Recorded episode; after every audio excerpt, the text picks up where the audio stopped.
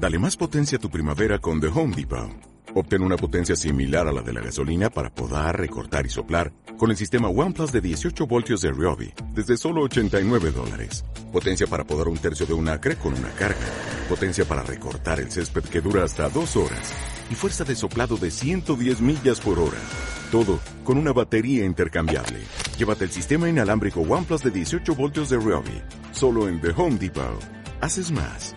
Logras más.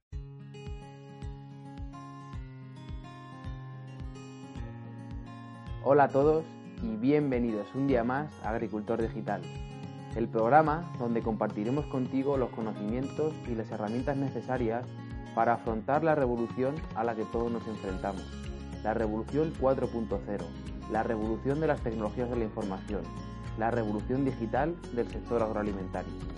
Para ello, cada día hablaremos sobre las nuevas tendencias en los diferentes ámbitos que componen la producción alimentaria tecnologías aplicadas, nuevos cultivos y prácticas agronómicas, agroemprendimiento y todo lo que necesitas saber para estar al día y ser un verdadero agricultor del siglo XXI. Porque ser un agricultor digital es mucho más que llevar un smartphone en la explotación. Ser un agricultor digital es adaptarse a los tiempos que corren, sin olvidar que la agricultura es la profesión propia del sabio, la más adecuada al sencillo y la profesión más digna para cualquier hombre libre y de esa forma hemos de actuar. Comenzamos. Este programa no sería posible sin la colaboración de agromarketing.online, la agencia de marketing especializada en el sector agrícola que fusiona la experiencia en la agricultura y los conocimientos más actualizados sobre marketing online. Esto les permite ayudar a las empresas a digitalizar sus negocios y llevarlos al siguiente nivel, Ahora más que nunca es necesario que los negocios tradicionales del sector se digitalicen y tengan una presencia activa en el mundo Internet. Puedes tener unos productos y servicios de excepción, pero si no eres visible, no vendes. Que no se te olvide. Si quieren más información acerca de los servicios que ofrecen, no dudes en visitar su página web agromarketing.online. En el programa de hoy tenemos como invitada a Ana María Díaz, licenciada en Administración de Empresas por la Universidad de Castilla-La Mancha, fundadora y CEO de Sercopag, una asesoría agrícola especializada en la venta de productos e insumos agrícolas. Ana, además, es un ejemplo de emprendimiento dentro del sector, no solamente por el papel que juega dentro del mismo, sino por todo el trabajo en el mundo online que está realizando desde su empresa. Recientemente Ana ha comenzado un nuevo e ilusionante proyecto del cual tenemos oportunidad de hablar a lo largo de esta entrevista.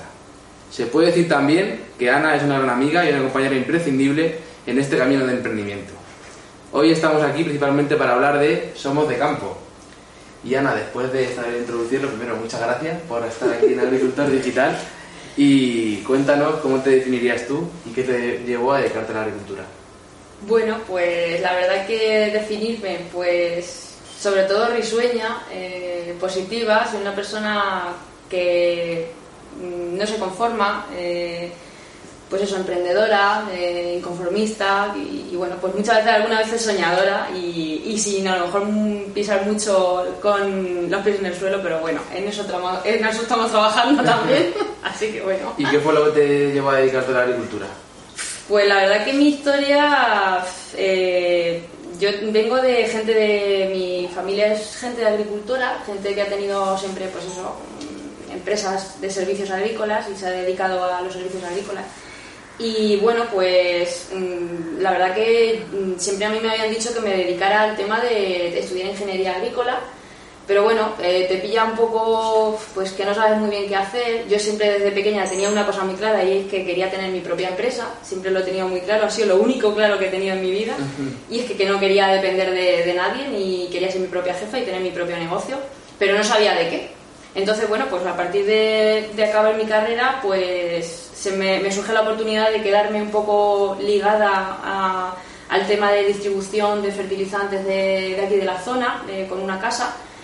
Y, bueno, pues ahí empiezo a montar mi propio negocio sobre el tema de distribución de fertilizantes. y, y, a partir de ahí, pues bueno, pues empecé a formarme un poco y, y bueno, pues hasta el día de hoy, que es que estamos aprendiendo continuamente, que hoy en día pues es que hay que estar ahí. Y bueno, pues técnicos como Mario, que es el que más está ha estado con nosotros de la mano y, bueno, pues ahí estamos. Y bueno, eh, vamos a pasar al tema principal de hoy, que hemos dicho vamos a hablar de Somos de Campo, pero antes de eso, a todas las personas que nos veis y nos escucháis, si os gusta esta serie de programas, os invito a que os suscribáis a través de la página web para estar al día de todo lo que vayamos publicando. Además, hemos habilitado una sección en la página web para que podáis mandarnos todas vuestras dudas y preguntas. Por supuesto, también a través del email podéis hacerlo info@agricultordigital.com, ¿vale? Y después de esto, Ana, hoy que tengo la chuleta aquí, no me toca estar torciendo el cuello para mirar las preguntas. Eh, también deciros que os agradeceríamos mucho una reseña o valoración positiva en cualquiera de los canales que utilizamos para compartir esta información. Y para hablar de Somos de Campo, Ana, cuéntanos un poco para que puedan conocerte más, después de la introducción también, cómo empezaste en esto de la agricultura y sobre todo, aparte de lo que has comentado, cuáles son esos orígenes de ser copas. Pues como digo, de, en el 2014 acabo la carrera, eh, acabo licenciatura de Administración y Dirección de Empresas y, y me surge esa oportunidad porque estuve terminando la carrera trabajando en, en, McDonald's, que fue donde estuve, fue mi primera experiencia laboral un poco fuera de, de casa, de la empresa familiar. Y claro, yo tenía claro de que quería tener mi propio negocio. Me surge esto y, el tema de, de dedicarme a, al, sector al sector en el que estamos ahora mismo, pues para mí era cercano porque lo tenía de la mano pero claro, yo me había desvinculado cierto, en cierto modo. Entonces, bueno, pues mm, quería hacer algo distinto de lo que ya estaba haciendo, quería hacer eh, el tema de, la empresa familiar, que era empresa de servicios agrícolas, pues mm, yo ahí no quería estar, no quería dedicarme a, lo que se estaba dedicando mi padre y quería pues hacer algo nuevo. Quería pues eso, estar un poco de la mano del agricultor, un poco de ese, asesoramiento, esa cercanía que a lo mejor ciertas cooperativas o ciertas empresas o almacenes no pueden dar porque no dan abasto. Entonces, pues quería, quería hacer ese, esa cosa nueva. Entonces empecé en, en, en una habitación de 35 metros cuadrados que la verdad que estuvimos de, fuimos de alquiler ahí y era nuestra oficina con unas eh, estanterías llenas de productos, todo el rato estábamos hasta arriba de productos, cuando entraba alguien parecía que, se iba de viaje el, almacén, eh, bueno, en ese, en ese momento era nuestra oficina. Y bueno, luego también, pues gracias a un almacén familiar que tenía, pues ahí empecé a almacenar mis primeros palets, mis primeros palets de fertilizante y fue porque cobré el paro único, el, tenía derecho a paro en ese momento y, y con mis 5.000 euros de pago único pues empecé mi primera inversión, o sea que ahí empecé. Sin duda sois pioneras también, en, has dicho que os gusta diferenciaros, que habéis intentado diferenciar constantemente y sois pioneras en lo que se refiere al, al comercio online de este tipo de productos y otro tipo de insumos. La pregunta que te quiero hacer es, ¿por qué apostaste por el medio online para vender este tipo de, insumos y, en segundo lugar, ¿qué futuro le auguras al comercio online en todo esto de la agricultura? Pues me quise dedicar un poco al tema de la venta online porque nosotros llegaban meses, octubre, noviembre, en que te quedas un poco sin trabajo porque ya se acaban las campañas aquí en la zona y claro, te encuentras con un almacén lleno de productos o tienes ahí una cantidad de, existencias que quieres sacar. Entonces, a mí siempre me ha gustado mucho el tema del marketing online, siempre hemos defendido mucho el tema de la marca en Internet, de tener mucha presencia y visibilidad en, las redes. Entonces, mmm, yo quería montar una tienda online. No sabía cómo iba a salir, iba a ser un poco con una inversión mínima, porque de hecho todo lo empezamos haciendo nosotras y de hecho lo continuamos, tenemos, tenemos o sea, lo hacemos todo nosotras y, bueno, pues ahí empezó un poco. Eh, la verdad que que el primer año, que fue en el 2016, vendimos cero en la página, en la tienda online vendimos cero, pero bueno, a partir de 2017 la verdad que, que, ya fueron subiendo las ventas, cambiamos también la apariencia de la página de la tienda online en 2018 y bueno, a partir de ahí ya sí que se vio un, pues un claro aumento en ventas en visibilidad también. Y con toda esta situación y demás, aparte del futuro que le augura a la tienda online, ¿qué crees que, que, viene en los próximos años en cuanto al comercio online de este tipo de insumos? Pues a ver, me, justo cuando me dijiste que, que, venías a hacer la entrevista, pues estuve buscando un poco información sobre el tema de, del comercio online y el, eh, un poco... Eh, el movimiento rápido que ha habido del comercio online tras el COVID, tras el COVID-19 en este año 2020. Y justo eh, lo estaba leyendo, eh, una, mm, una empresa de marketing se dedicó a hacer este estudio y sí que ha aumentado, el comercio online ha aumentado. Eh, a finales de marzo se detectó que creció enseguida las ventas y la, en el tema de, del comercio eh, básico, de la alimentación en farmacia, pero sí que luego Sí, se productos, detectó... productos básicos, ¿no? En general. Claro, que es donde la gente al final pues estaba confinada y era lo que estaba comprando. Pero luego sí que se notó un aumento que sí que nosotros luego, yo lo he visto en las métricas de, de la tienda online y sí que vi que, que a partir de mayo así se, bueno, dispararon eh, todo lo que son los aumentos del el, el comercio por internet, ya se hubo un crecimiento transversal en todos los sectores. Y claro, a partir de ahí pues sí que se notó bastante, bastante aumento. Pero eh, sí es verdad que cuando ya empezó la desescalada, de nuevo hubo un freno, eh, frenó en, en seco otra vez la visibilidad. La- bueno, la visibilidad lo que son las, las ventas.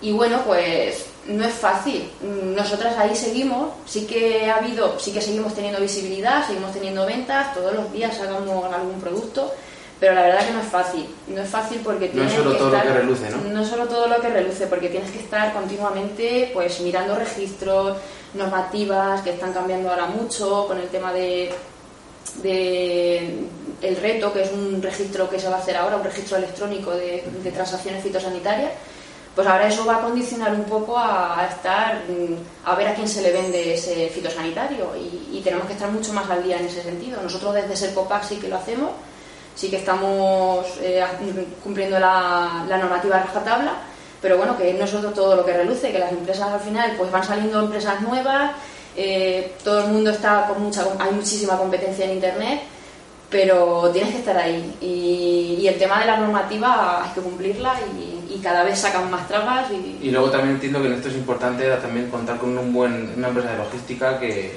Exacto, las alianzas comerciales que se, que se hagan, eh, con la, sobre todo con las agencias de transporte, son muy importantes porque son al final quien hace el servicio rápido de, de dar el- la entrega al, al cliente. Claro.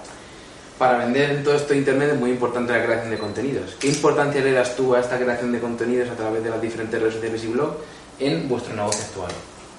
Pues a ver, como digo yo, vamos, para mí es de vital importancia. Yo siempre he apostado por eso, por el marketing digital, porque era lo que más me gustaba.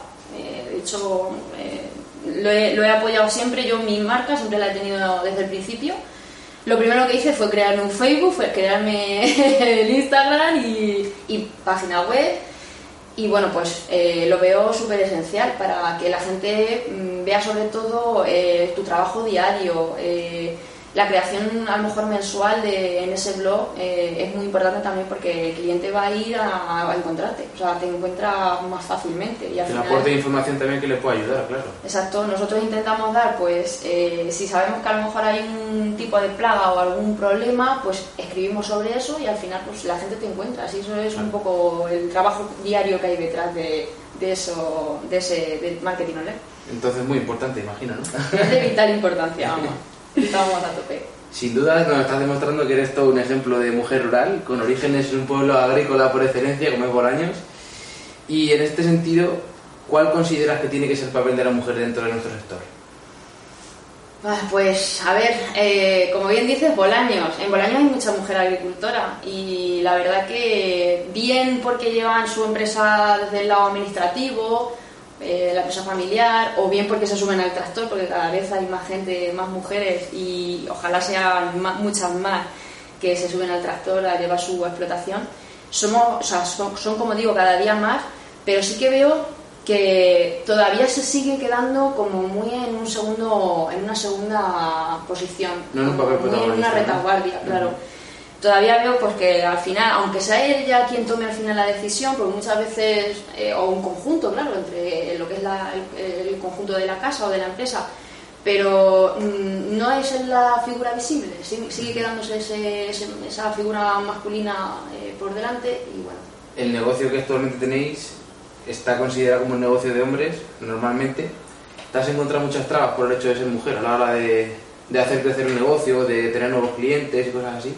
Pues a ver, mm, siento decir que sí, que en algunas ocasiones sí que, eh, bien por a lo mejor ciertas inseguridades de mí conmigo misma, o que eso también lo intento trabajar a lo largo de los, de los años, pues ya esa inseguridad ya no, ya no está. Pero sí que es verdad que al principio pues la gente pregunta mucho por el técnico o por tu padre o y esto que hacen eh, lo, ha, lo, probado, eh, lo ha probado alguna persona, un agricultor o algún no sé, son cosas que al final siguen estando ahí, pero, pero bueno, cada vez, como digo, eh, el tema de, creo que también puede ser una parte de inseguridad de cada uno, que, que, pero eso con los años al final creo que está cambiando. O lo estoy viendo yo porque al final estoy mejorando en seguridad o, o porque realmente ya se empieza a ver que confían creo, más en ti. Creo que las dos cosas. Creo Al final se da un poco de, de las dos cosas, claro. Y bueno, ahora sí, tu último proyecto, Somos de Campo.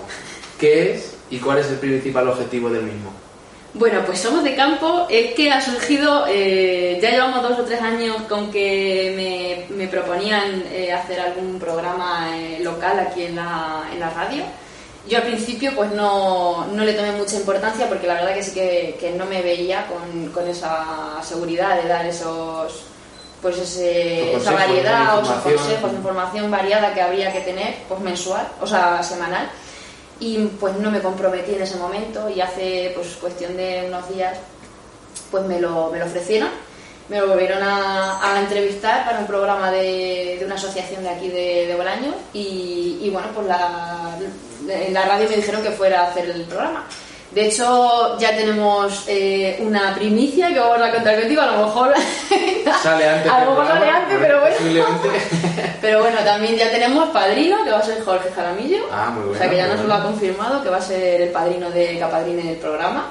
Pues para, para dar un poco de visibilidad también y ayudarnos. Y bueno, pues el objetivo principal del programa va a ser, pues eso, que, que el agricultor tenga otro otro, otra vía más, otro canal más donde encontrar esos consejos, encontrar pues si hay que estar pendientes de alguna plaga, si hay que estar pendiente de alguna, de alguna cosa en el campo, pues que esté eh, con esa actualidad, también hablaremos de noticias, llevaremos a gente eh, para que se entreviste y, y, bueno, pues que pretende ser un poco, pues eso, eh, más dinámico. Y... Yo ya lo sé, pero bueno, te lo digo para que la gente que nos va a ver y nos va a escuchar lo, lo sepa este programa no solamente se va a encontrar en la radio de Bolaños, evidentemente, sino que la idea es... la idea es, sí es verdad que se me olvidó decirlo, eh, es de ponerlo en pues eso, nuestro propio canal de podcast, en iVoox, en todas las plataformas que se puedan hacer, pues al final para que se escuche en, en diferido también. Así que entre Somos de Campo y Agricultor Digital ya tenéis cantidad para ir llenando la semana de, de eventos. Pues sí, pues sí. bueno, Ana, pues antes de pasar al, a la parte última del programa, ¿vale? al bloque más general, eh, ahora después eh, hablamos siempre de unos temas un poquito más generales, como sabes, pero que siempre digo que son muy trascendentales para el presente y futuro de nuestro sector. En este sentido, yo lo sabes, soy de los que piensa que el sector tiene la llave para liderar el cambio que la sociedad del planeta necesita. Y para ello, en tu opinión, como profesional del sector, ¿cómo crees que podemos contribuir a la mejora de ese, de ese calentamiento climático? Pues a ver, sobre todo nosotros desde la parte de almacén y de, lo que es la manipulación de abono, fertilizante y tal, eh, yo creo que con el tema de la famosa reducción de la huella de carbono, el tema de, pues eso, reducir eh, fitosanitarios, todos los químicos, todo lo que sea esa huella química que pueda quedar con los eh, con los abonos más químicos, pues que nos vayamos un poco más a lo, a lo orgánico, a lo menos, eh, menos químico menos posible, claro. ¿no? Para eso también es muy importante que la gente se conciencie, sobre todo. Mm, a ver, mucha, yo por ejemplo mm, me veo muchas veces en, el, en, en, en la situación de, de, asesorar a una persona, que, a un agricultor que quiere hacerse agricultor ecológico. Uh -huh. Y claro, ellos no van nada más que por la ayuda, muchas veces. Entonces, creo que todavía la gente se tiene que concienciar que esto no es una cosa, esto del cambio climático no es una cosa que, No que es se vaya a quedar ahí, que lo estamos viendo todos los días con el tema de las- los cambios eh, de temperatura tan bruscos, lo- eh, lluvia, ahora sol, eh, ahora florece todo de golpe y, hiela. Es que todo el cambio climático está ahí y, y hay que hacer algo. Claro, ¿qué pasa? Porque nosotros tenemos pues muy po- eh, muy o sea lo poquito que podamos hacer pero que lo hagamos. O sea, tenemos poco, tenemos, o sea, vamos a hacer poco, pero que si al final todo el mundo hace ese poco, pues se va a llegar a, a Yo conseguir lo, algo. lo he comentado más veces, es que al final no hace falta hacer grandes cosas para sumar en el, en el tema del mejorar el calentamiento global, ¿no? Simplemente el hecho de que, como hago yo, es una tontería, ¿no? Pero subir por las escaleras de casa en lugar de coger el ascensor todos los días es un pequeño acto, pero que suma todos los días. En el campo se pueden hacer muchas cosas, como hemos comentado otras veces, no solamente a nivel de prácticas agrícolas, a nivel de gestión de envases, a nivel de, pues, pues eso, de los, del tema de plásticos en el campo para ciertos cultivos hortícolas, todas esas cosas, yo creo que poquito a poco, si nos vamos limando, vamos a contribuir de forma muy positiva a, a intentar por lo menos que no vaya más esta situación. ¿no?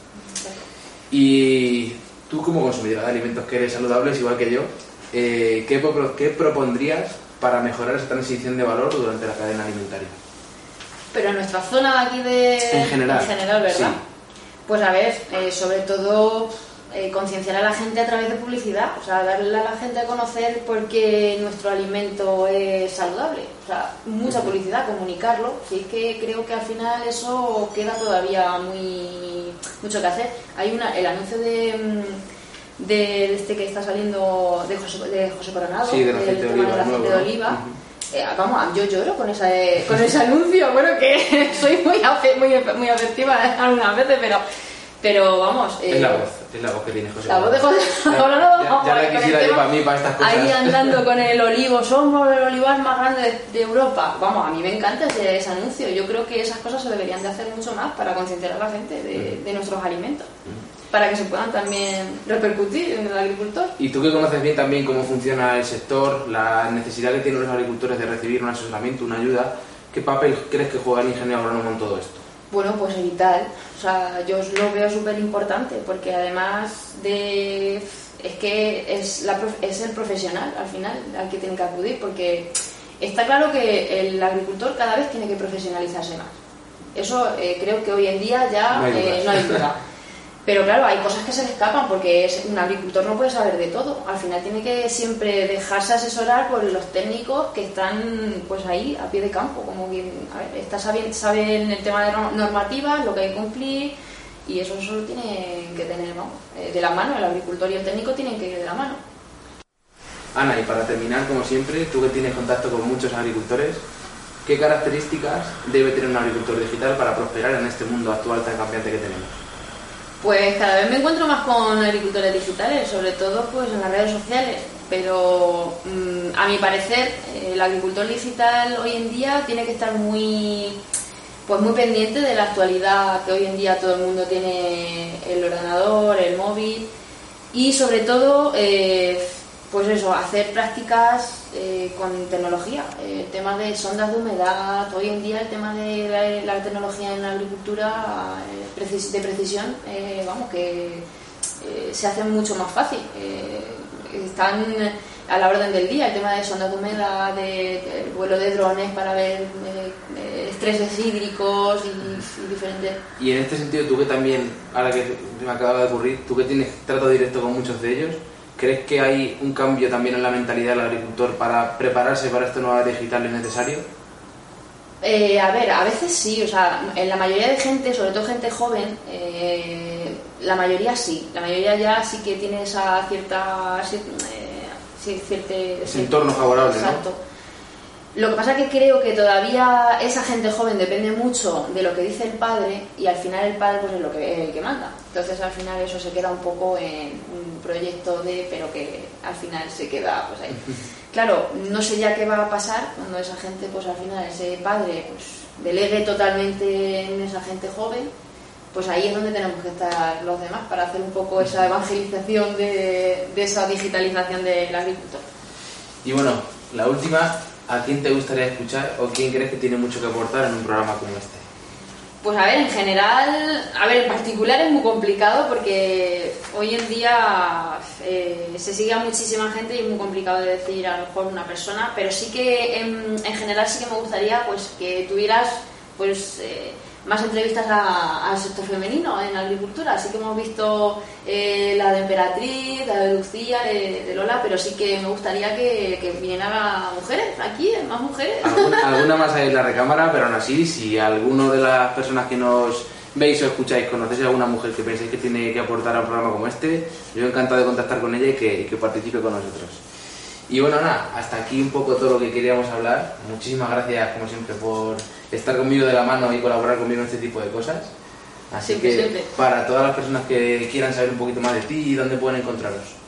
Bueno, pues eh, como te he dicho antes, estábamos súper activas, entonces estamos en Instagram, estamos en Twitter, en Facebook. Solamente tienes que poner nuestro nombre, Sercopaz, acabado en G, y en la tienda online. Eh, en la tienda online eh, es tienda.sercopaz.com, o sea que ahí estamos. Pues lo dicho, muchas gracias. Y si quieres añadir algo más, es el momento. Pues nada, muchas gracias a Agricultor Digital por tener esta ventana un poco para dinamizar y para enseñar la digitalización del sector. Y bueno, pues, pues aquí estamos trabajando día a día y, y a ver qué, qué podemos Como se conseguir. puede demostrar, somos de campo. Aquí hemos venido aprovechando la tregua que nos ha dado la lluvia. Así que nada, dicho, que muchas gracias. Y a todos los que habéis llegado hasta aquí, muchas gracias, como siempre digo. Eso dice ya mucho de vosotros. Espero hayáis disfrutado la entrevista aquí con mi amiga Ana y por supuesto os esperamos en las siguientes. No olvidéis seguir aportando vuestro granito de arena para dignificar la figura del agricultor y hacer que nuestro posi- se posicione en el lugar que le corresponde. Nos vemos la semana que viene.